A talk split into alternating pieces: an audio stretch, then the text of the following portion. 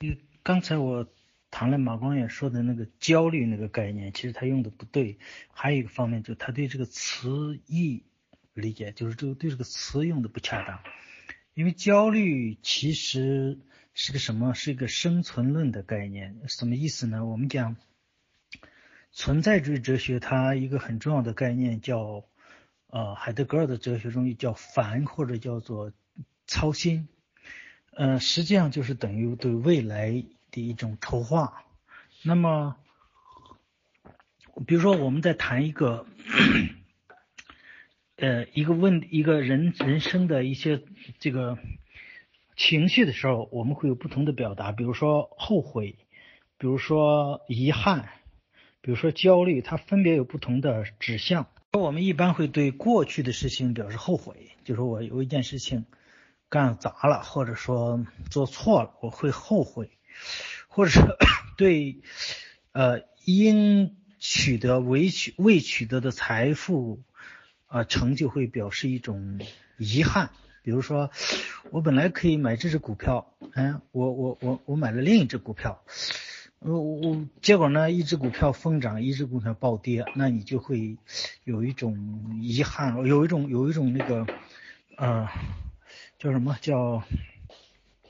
呃，遗憾吧，或者说就叫遗憾吧，这些都是指向于过去的事情，已经发生的事情。但是焦虑它一定是指向未来的，呃，指向未未来就是它是指向未来。为什么指向未来呢？它是对未来不确定性的一种担心，就对未来安全性的一种担心。所以呢，呃，存在主义哲学强调的存在。呃，人的本真存在，它是，它，它是指向未来的一种一种一种状态，一种一种呃概念。所以在海德格尔的哲学讲存在与时间，这个时间呢，它分将来、现在和过去这三个维度。但这三个维度，海德格尔并不是像我们在物理学上时间那样说，它是。啊，均匀的同步的到达，或者说，呃，它是这个先有过去，后后有现在，再有未来，不是这样。它是首先是出现的是未来，也就从生存论的角度，从生存论的筹划，人们首先想的是未来。所以呢，这个存在主义讲的情绪中非常重要的一个情情绪就是。焦虑实际上就是烦或者叫 操心，那么我们用焦虑可能更极端一点，或更面窄一点。因为操心或者烦，它不一定是嗯这个呃焦虑，嗯，但是焦虑一定是操心或者烦。也就是说，这种情绪一定是针对未来的，针对人生筹划的。那他焦虑什么呢？他焦虑的一定是对未来有影响的东西。呃，那么回到马光远这样讲的这个问题，就是一个富翁，他可能在这次金融危机中，呃，他可能会损失很多钱，或者或者说他将要损失很多钱，但是这是不是他的焦虑？这不是他的焦虑，因为他他可能会对这个进行会有担心，会有会有这个会有这个什么？不是担心，会有这个遗憾，会有这个后悔等等，就是。损失的这一部分，但是人们焦虑的是哪一部分？是未来留下的那部分存量余额，这是需要焦虑的。就这一部分够不够人生筹划需要的量？所以焦虑它第一个一定是指向未来的，第二个一定指向未来的生存，对未来的生存筹划的影响。第三个，它一定是指向你资产的，跟它相关的一定指向资产的存量，而不是它的这个流量。呃，这个意思就是说，最终的结果就是，如果有一场危机，我焦虑的是它能给我剩多少。那么从这一点看，啊，实际上更脆弱的是穷人，穷人可能剩不了多少，而富人会剩剩下大量的，就是对他人生以后的影响，呃，有多大的影响。所以呢？呃，我们我们谈焦虑这个概念的时候，它其实上是个生存论的概念。生存论的概念一定是指向未来的，就是对我人生未来的影响，或者说我的生存啊基基本的底线的需要。那么当然，焦虑是一个主观概念，它不是个客观指标。就是说，对同样量的呃保障，就是我我比如说还剩啊，我我我未来还剩的资产数是相同的，那不同性格的人呢，他的焦虑是不一样的。比如有的人他就非常乐观，他就是说每天。今天吃饱了饭，明天的事基本上不用考，不太考虑。就是大家别人看着他既没有工作，又没有收入，呃，又没有进项，呃，每天也有花销，那就说他未来怎么办？别人都觉得，哎，看到这个人根本就不愁，就是他属于那种非常乐观的人，他他的焦虑指数就低。呃，这个焦虑呢，也就是说，这个焦虑一定是，如果学一个函数，你的焦虑值应该等于。呃，未来的保障量成一个系数，这个保障量不光是存量资产了，你剩多少资产，还包括你可能动用的资源、你的关系。你比如说，你你在一个大家庭里，你的兄弟姐妹都很富，都是巨富、亿万富翁，你即使再穷，你也一般情况也不会太担心，嗯，因为兄弟姐妹不会扔你不管嘛，那家庭会对你有资助，这也是一种资源。总之，一个包括一个。安全社会，一个民主社会里，它有这个保险，它也会焦虑指数会低很多，呃，或者说这个社会有很很很多很好的户外基础，呃，有慈善事业，当一个人陷入困境，别人会来去帮忙，在这种社会上呢，人的焦虑指数也会低一些。也就是说，你整个能动用的资源汇总起来，不管是你的财产、你的社会关系、你的社会状况、你的各种。指标各种各种东西加在一块儿，假设是一个一个量的话，这个量还要乘一个系数，这个系数就是一个人的心理心理的一个承受能力，或者说你对未来的一个希望，或者说嗯乐观和悲观的一个一一个一个一个偏好啊一种一种倾向。那么这样的话呢，它。比如说，这是一个呃小一的系数，有的人是零点八，呃，因为你未来总是要担心嘛，呃，你不可能是说，呃，在这个量上你还你还，呃，当然有有有有有这种可能，有的人极度乐观，这也有可能，但是我们我们就假设每个人总是对未来有些担心的，所以我们就设到零到一之间，每个人的系数不一样，比如有的人可能是零点五，有的人可能零点九，非常乐观。有的人零点二，那同样的资源对不同的人产生的心理效应是不一样的。就一个极度悲观的人，他可能守着亿万家产，他都会担心，万一出现什么事故，我还是没有保障的。呃，这就是一种极端状况。还有一种状况，就是一个人本身是个流浪汉，他根本就身无分文，吃了上顿就没有下顿。嗯，他不会担心的，因为他觉得下一个街口还是很有垃圾桶，垃圾桶里总能捡到一点吃的，所以他不担心。这个可能这种乐观指数达到零点九九了，可能可能是这种情况下，甚至一点几都有可能。我这这个这个我们我我看怎么定义这个这个范围。所以说呢，呃，它一定是一个这样一个东西，所以。焦虑是这样一种指指向未来、指向人的生存保障的存量，以及一个人的心理素质的这样一个综合的体现。那么，当然我们这样看的话，那么光用“焦虑”这个词非常就不准确了。就在投资市场上，其实其实呃，他他他要谈的事情不是焦虑问题，嗯，正好谈反了，不是，他其实是你可能会有有多少遗憾。呃，有多少后悔？你就是你穷人没有什么好后悔的，你后悔什么呀？你本来就穷光蛋，呃，你本来就没有资产。你说我投的房地产啊，还投的呃股市上啊，没有多大差别，因为你那钱投房地产也不够，对吧？所以它不是不是你主观错误可能导致的一些一些遗憾，一些一些情绪，所以它不存在什么很多后悔呀、遗憾呐，呃，或者说。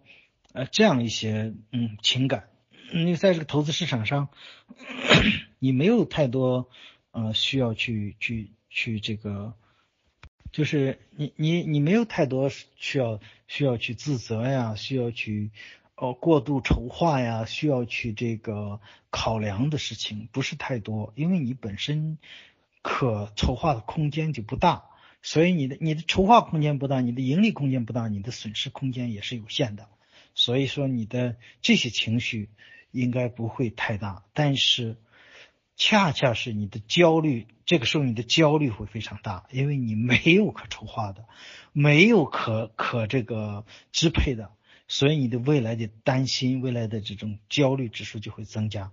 所以它其实是一种啊对未来生存保障的一种焦虑，呃，所以它是一个生存论概念，它不是一个经济。经济的一个啊概念，比如说我们对经济上发生的一些亏损啊、一些失误啊、一些这个这个误操作，我们会有后悔呀、或自责呀，或者这个遗憾呐啊等等这些情感。但是唯有呃一个情感，它恰恰不是经济，是恰恰是一个。生存论的概念就是对未来的一种，呃，一种一种这个一种说刻画或者描述都可以。就这个词是指向你的未来的，指向你的生存论、生存空间的，指向你的生存保障的。呃，这个概念实际上是存在主义哲学中，特别海德格尔格尔哲学中那个是存在于。时间中的未来这个维度，就是你的筹划筹划空间问题。你的筹划空间大不大？如果不大，你就会非常焦虑，就是非常烦，非常让你自己应该是非常操心的。嗯，是这样一种状态。所以就我突然觉得这个词是可以从哲学生存论上去对它进行解释的。所以我就补充几句。呃，这个也是个比较有意思的问题。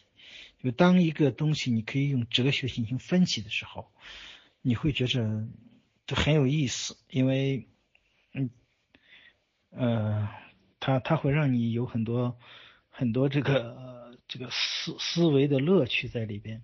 就是焦虑这个词，恰恰会让我们想到存在主义哲学，想到存在论，想到这个生存筹划等等这些概念，以及跟时间的关系啊。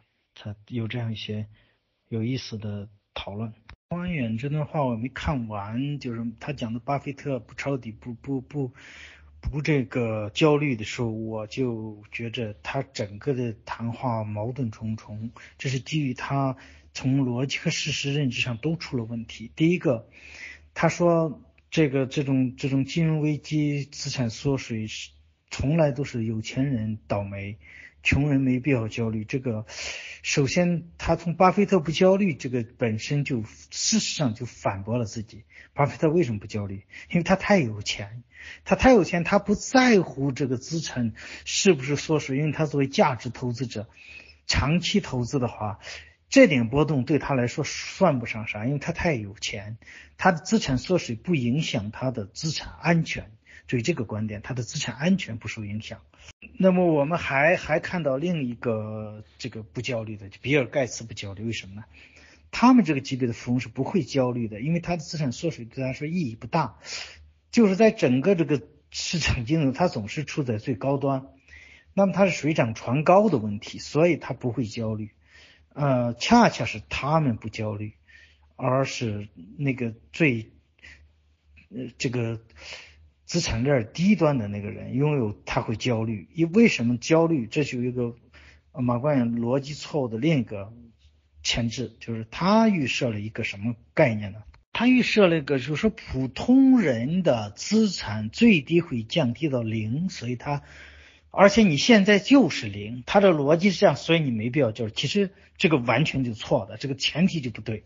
第一，第一，这个普通人的。资产是不是现在是零？如果来了危机，它就一定停留在零，它不会停停留在负资产。呃，另外呢，这个这个大家对资产投资的焦虑，其实不是来源于价值的缩水，而是来源于生存的安全。那普通人为什么拿自己仅有点资产去买股票、去买房子？是因为他对未来没有安全感。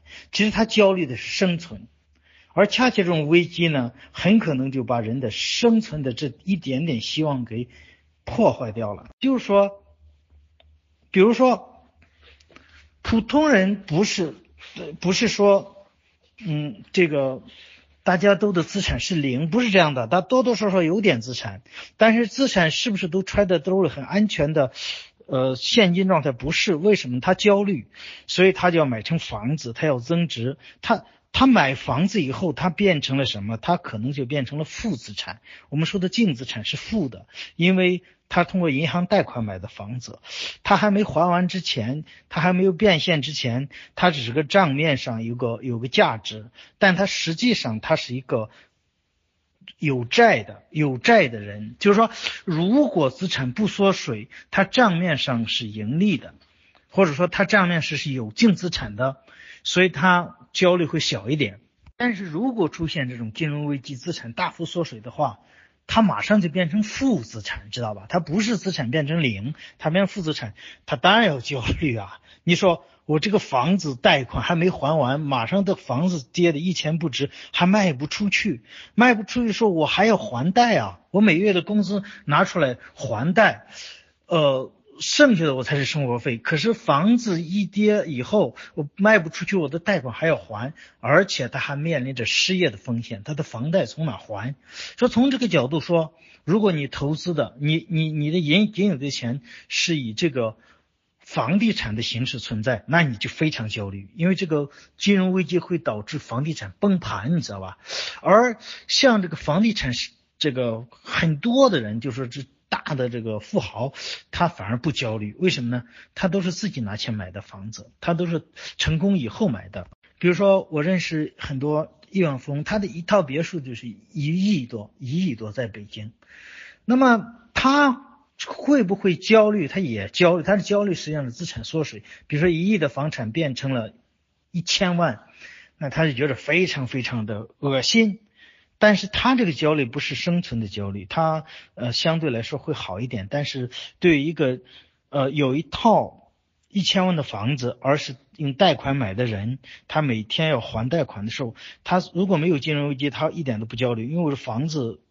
值一千万，我随时可以卖出去，然后我还完贷款扣扣吧扣吧，我还能剩几百万，我是很很安心的，至少心里。但是，一来金融危机一缩水，他马上他焦虑，非常焦虑。他的焦虑来自于对生存的焦虑，他他要活不下去，你知道吧？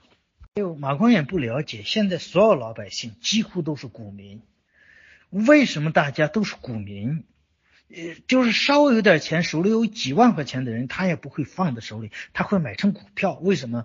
他非常焦虑，因为因为这个利率太低，如果存在银行利率太低，如果把它花完，如果把它消费掉，那那我就没有保障。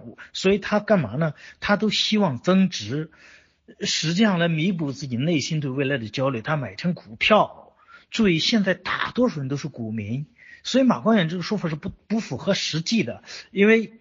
实际上，如果来了金融危机，大股市一跌，大家都会存在着手里仅有的那点钱马上缩水。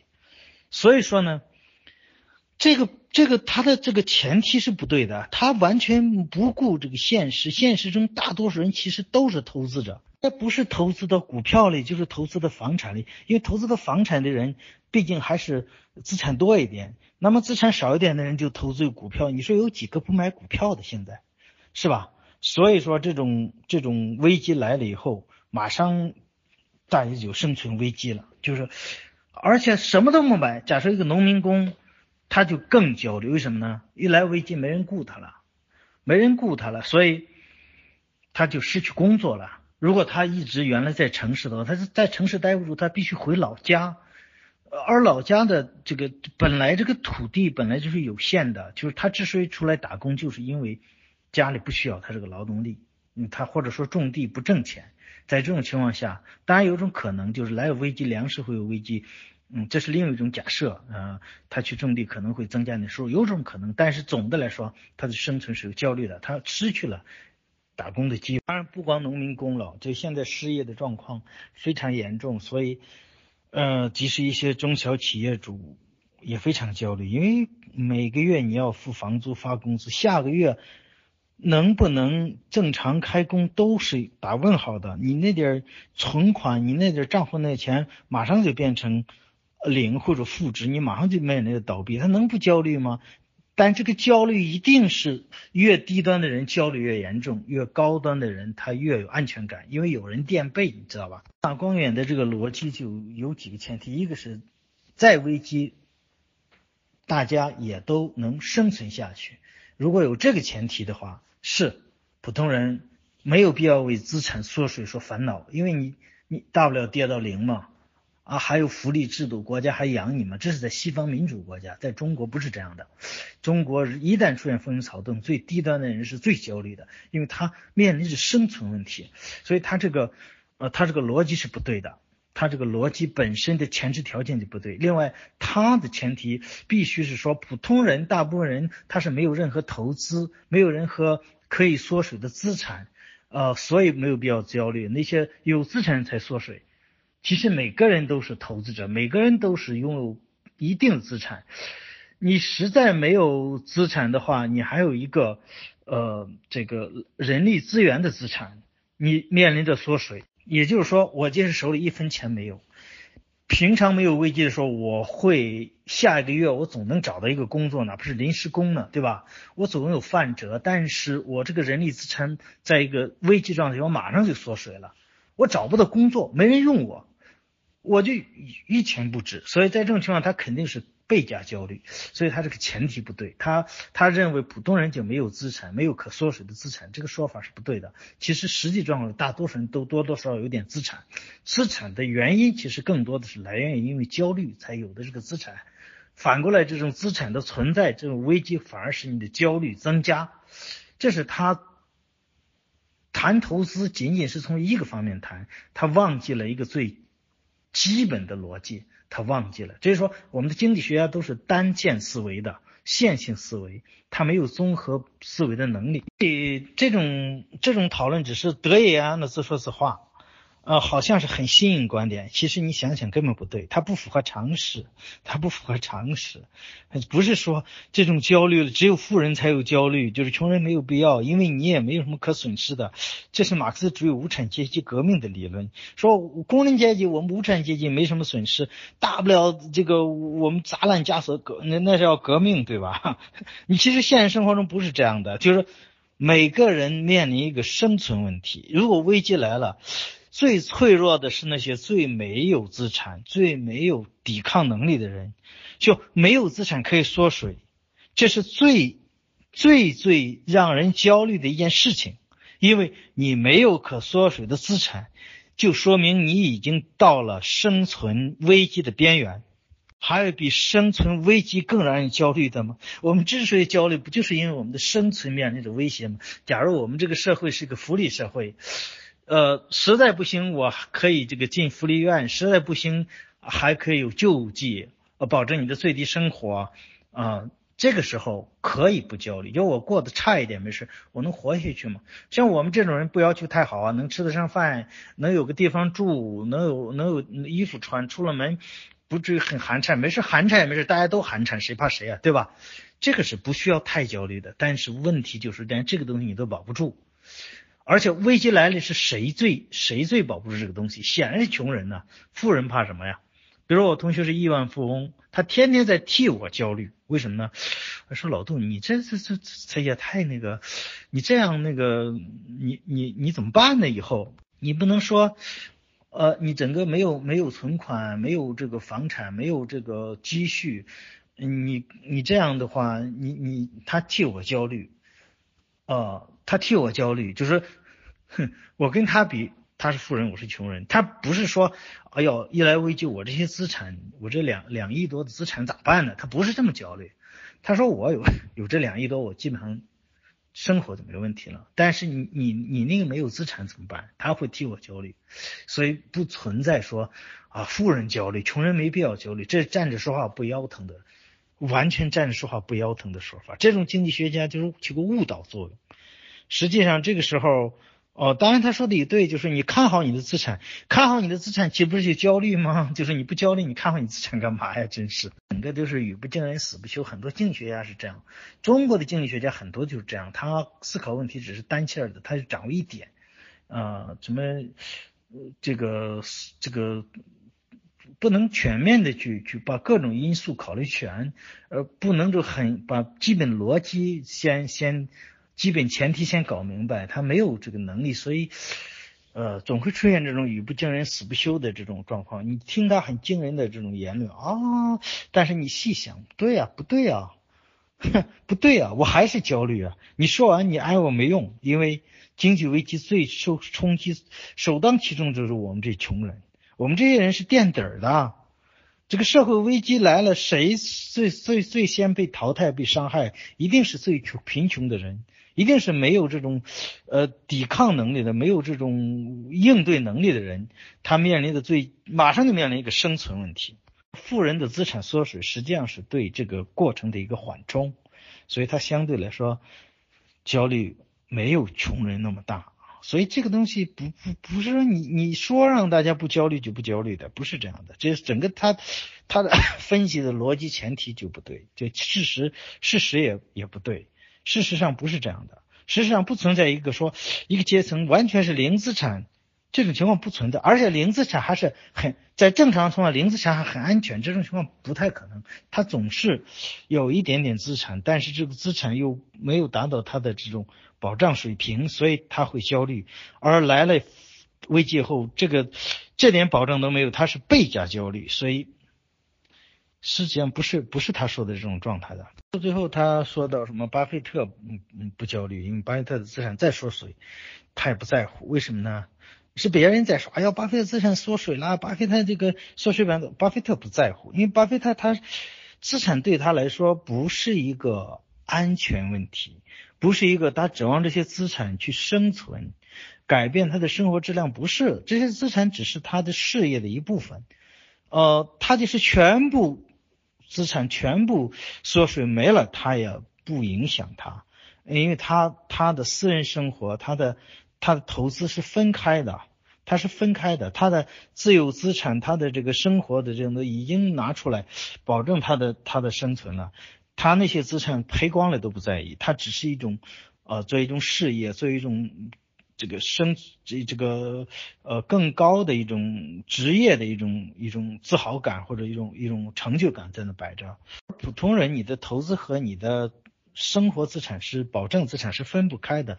你总是拿你那个最基本生存的那些保障的那些资产去投资押宝，甚至还打算发财，然后提高你的安全安全底线。这个时候一一旦来了危机，你马上就焦虑，因为你直接面临着你的你的资产缩水，而这些缩水资产跟富人比起来，它是你的生存保障，它不是你的事业保障。所以从这个角度说，马光远自己都反驳了自己，就是说，实际上普通人在危机来了，应该必须考虑安全第一，考虑这个焦虑，必须焦虑。你不焦虑，大马哈，你说哎无所谓，这跟我无关。你就跌入很悲惨的境地，你就吃不上饭了，你知道吧？就说就像袁隆平说饿肚子，你知道吧？你你这东西能不焦虑吗？饿肚子能不焦虑吗？马光远就是概念没搞清楚，就是胡言乱语，所以这种误导，你知道吧？不不别别用听这经济学家胡言乱语。中国的所谓经济学家有几个真正真正哎这个有水平的？没几个，就是语不惊人死不休，都是这样的。我说一下土澳这个概念，其实经济学家他为什么说大部分不是土澳呢？因为经济学家他的研究领域是经济学，所以他谈问题他是从经济学角度看问题的时候，他。明确自己身份是一个经济学家，那么也就是说，我的学术的范围，我的谈问题的角度是经济角度，他是清楚的。所以土澳的问题就是他没有搞清楚这边界，并不是说奥地利经济学就是错的。奥地利经济学是西方经济学流派的一一个流派，它有一定的这个呃这个解释力。就我们说解释力，一个学术呃有没有价值，就看它的解释力，就。呃，他是有他的解释力的，他对一些问题可以解释的清楚，但是他的解释一定是基于经济学范围，就是谈效率的时候，谈这个这个问题的时候，奥派的经济学是有解释力的。土奥呢，往往把这个经济学的这个解释力，他推而广之，变成一种全能的解释力，就是说他把价值问题、价值判断也用土奥的这种。这种理论来解释，因为他就这样等取消了一些价值判断，比如说自由啊、平等啊，他认为全不对，因为不符合市场经济。市场经济它只是谈效率的，它只是谈这个，呃，这个经济问题的，所以他们就犯这个错误，就是拿一个，呃，在一个特定范围、特定角度的一种解释方式，把它全全方位化和万能化，呃，用。嗯，这样一种思维去谈任何一个东西，所有的政治问题、所有的法律问题、所有的这个这个制度问题，全都用啊奥地利经济学派歪曲了的奥地利经济学派来谈问题，就变成了一种呃万能的东西。比如说前面讲的美国这个。美国联邦政府的这个所作所为，那么奥土奥给他给他洗地，他非常简单站在啊，一切交给企业，交给民营企业，交给市场，就是最公平、最效率最高，这胡言乱语。因为奥地利经济学派不是所有的经济学家都这么认为，比如说哈耶克并不这么认为，哈耶克并不认为市场可以决定一切，哈耶克是说，呃，市场比起政府来。有两个优势，一个是一般情况下更有效率，这是第一个。第二个，呃，市场如果市场的事情交给政府，如果政府的权力过大，它会出现一种呃寻租的问题，腐败。就是说，呃，自由主义者非常芥蒂的是政府权力过大，因为这与自由主义者呃所的自由观念有关。他们他们所强调的是个人权利，消极自由。那么，消极自由的保障是由什么保障的？就是由法律来保障。但是，这个消极自由最最有可能侵犯消极自由的是那种公权力，所以他们警惕这个东西。但是，哈耶克并不认为所有的东西都必须交给市场，他是承认有公共服务的，就是政府有一个功能，就是公共服务。这些公共服务领域是需要。呃，在一定程度上需要政府直接出手，甚至可以国有化的。为什么呢？因为它没有，它不可能只顾效率，只顾效率的话，呃，就起不到它的功能。所以一些公共福利设施、一些基础设施建设，呃，特别是在危急时刻，政府必须起到公共安全的这样一种作用。所以，即使奥地学派最大牌的这个学者。哈耶克他也不认为一切东西都交给呃政府以外的都交给市场就是对的，不是这样的，他不是这么呃，大家要搞清楚，哈耶克并不是自由至上主义者，哈耶克并不是一个自由放任主义者，呃，好多土澳都不了解这个东西。其实就是奥地利学派中有比较极端的，比如说罗斯巴德，他比较极端。呃，像这个政治哲学家中也有比较极端的，像这个诺基克比较极端，他是自由至上主义者或者放任自由主义者，呃，或者叫趋向于最小政府的那种思维。哈耶克并不是。哦，所以这个就是他们对这个奥地利经济学派或者搞这些这政治学家的这个观点也不了解，就是非常教条的说，只要交给市场就对，交给市场，它有它有两两个目标，第一个，它是不是起到效率配置的提高的作用？第二，它是不是起到减少政府的腐败作用？显然，美国这次应对呃疫情的这种。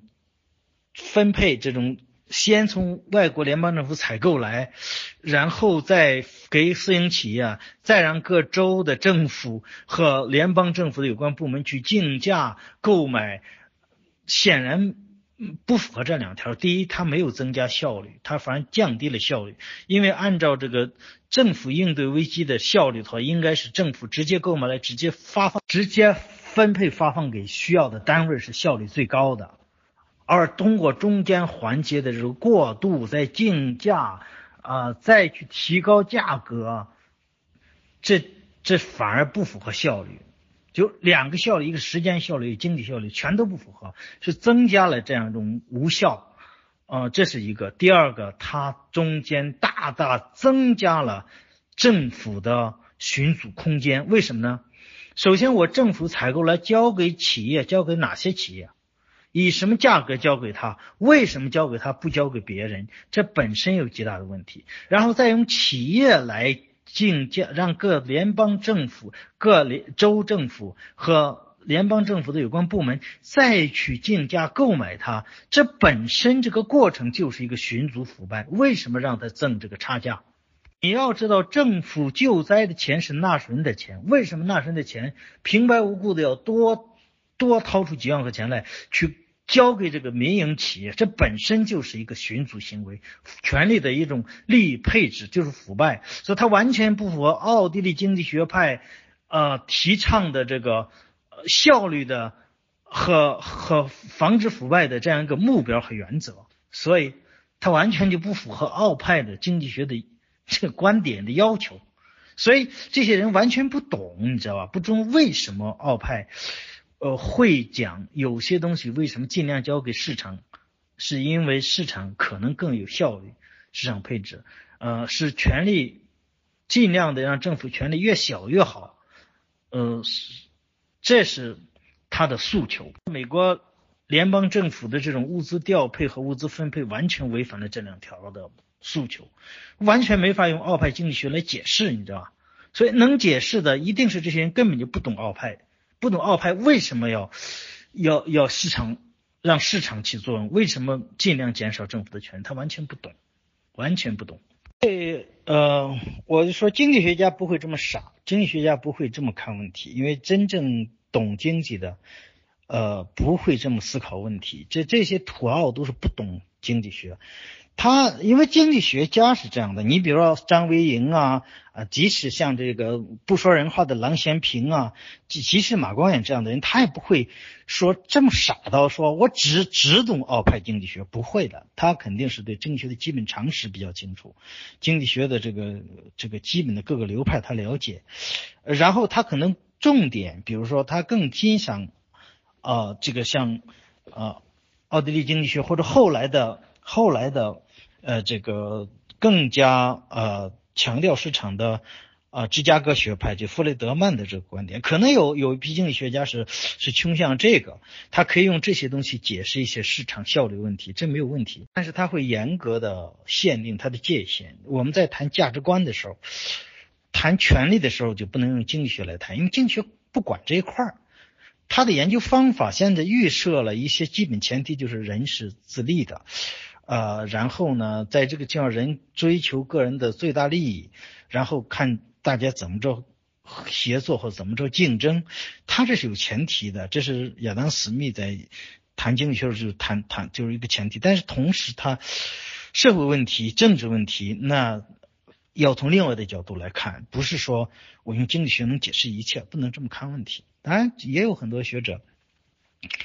呃，他视野会比较窄，比如说，嗯，这个香港那个，呃，谁啊？香港的张五常，他分析任何问题都都拿经济，而且他就拿他自己呃曾经搞过的那个交易费用，就是产权经济学的交易费用，呃，只要交易费用最低，呃，就是好的，这就胡言乱语，这就没搞清楚经济学的边界。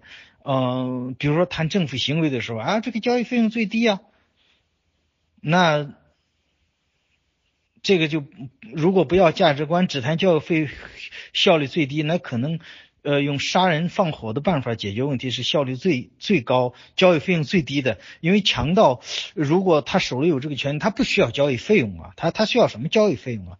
所以说。像这种分析问题都是非常非常外行的，就是说他完全搞不清自己研究的问题啊，这个需要的那个那个那个分析的一个一个一个一个高度和维度，他不了解，他只是只是从一个方面来谈。如果他声明是说，我只是谈交易费用，就是如果这种这样出问题，交易费用最低可以说，但你不能说这是最好的，呃，所以呢。正常经济学家不至于这么极端，像张五常那么极端的比较少。呃，当然，经济学家分析问题呢，就是经济经济学，嗯，不要太迷信经济学的分析，因为经济学它只是。它是一种分析方法，比如说，它会设定一定的前提，在什么前提下把其他的几个要素固定住，我只分析一个要素，那么这个经济运行会朝什么方向走？它必然是这么分析的。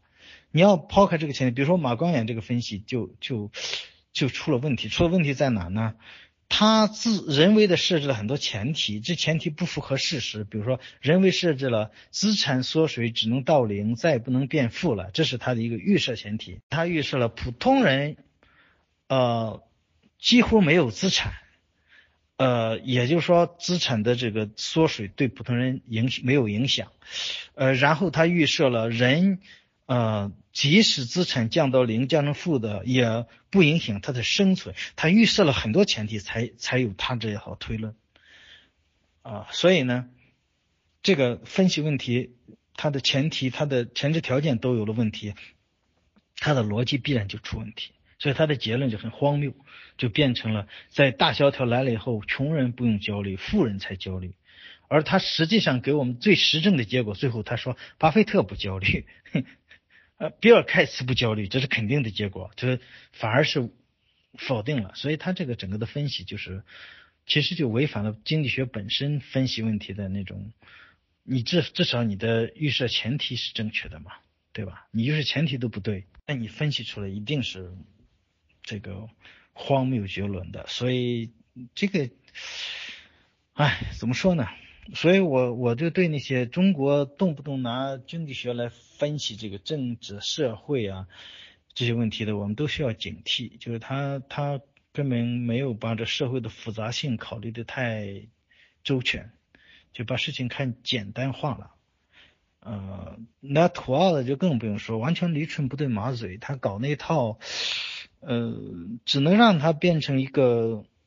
经济经济决定论，或者说经济目标唯一论的这样一种价值观，就是说，呃，社会的好坏、社会的进步落后，呃，所有制度、所有政策只有一个标准，就是经济经济指标。这也是所有的嗯前一很早那批最早的土澳，就是铅笔社那帮人。一个一个都变成五毛了，包括连岳这样的，连岳这样的半吊子的，嗯，多少了解一点经济奥派的经济学思想，然后认为那个哦那才是对的，然后就彻底变成五毛了，就对吧？这这反民主呀，反什么？因为，嗯，仅仅仅从经济学上分析。这民主这个要素是加不进去的，因为 仅仅谈效率的话，民主这个要素加不进去。也就是说，他认为民主是无用的。呃，这种就是还是还是不知道经济学应用的范围和局限界限啊，应用的前提不懂，所以才出现这么很多荒谬的这样一种结论。当然，我并没有。彻底否定马光远这个人，因为我对他不是特别了解，我只是对他今天有关金融危机，嗯，导致资产缩水的焦虑问题的这个谈话，我觉得他的整个的前提出了问题，所以他得出的结论是错的。我只是。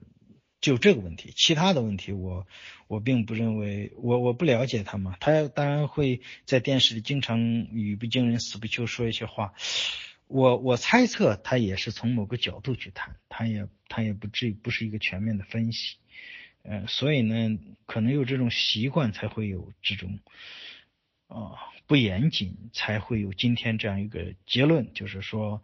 在危机来了以后，焦虑的是富人而不是穷人，这种荒谬绝伦的、不符合实际的，呃，一种结果。再补充一点，就是说，呃，在西方有一些国家，它有私人破产的制度。如果有私人破产制度的普通人，呃，又有这个基本的福利保障的话，嗯，他说的这个普通人可以不焦虑，反而好一点，因为你你你你，如果欠债申请破产以后，你的。还不了的就还不了了吗？法院也不会再追你了，银行也不会再追你了。所以在这种情况下，他就想说福 福利待遇，他可以。但中国没有这个私人破产制度，你欠多少钱你都得还，那你还不上怎么办？还不上，一个耍赖，一个跳楼，就这两个办法，你说能不效率吗？对吧？哎，你是选择耍赖，呃，还是选择跳楼？你这个这个东西，你因为没有别的办法，你还不上嘛？还不上怎么办？只能这样嘛，是吧？所以好多前提的，他说这个话就是好多前提都不对。